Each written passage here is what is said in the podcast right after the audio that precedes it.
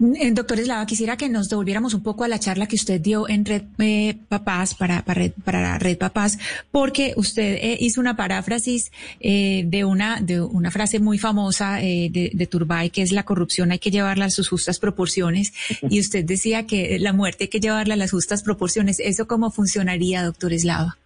Eso funciona con una frase que se la puedo sacar textual del pronunciamiento de la Academia Americana de Pediatría eh, de hace tres semanas. El pronunciamiento es no vamos a evitar las muertes, ¿sí? Vamos a disminuir el impacto de la pandemia. Eh, y sí, es llevar las muertes a sus justas proporciones. Evidentemente no las vamos a evitar. Mañana por la mañana vamos a acumular otro número de muertos, sí o sí, hagamos lo que hagamos. No tiene sentido dar palos de ciego en el imaginario psicótico de que vamos a evitar todas las muertes. No, eso no va a pasar, ni aquí ni en ninguna parte.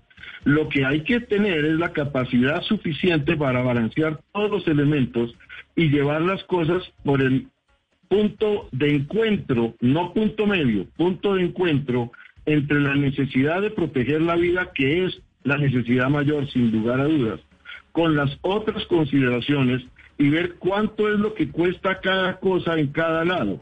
Y eso es llevar la vida a sus justas proporciones. En este caso, la muerte a sus justas proporciones. Porque desafortunadamente el único culpable aquí es el virus. Y contra ese podemos hablar todo lo que queramos, pero ahí estará. Tenemos que llevarla a sus justas proporciones.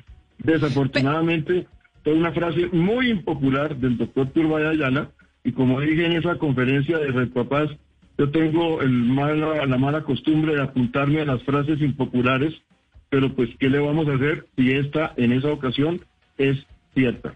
Y entonces lo que no podemos hacer es poner a los niños a pagar el precio de nuestra insensatez por no ser capaces de ponderar las cosas de manera apropiada.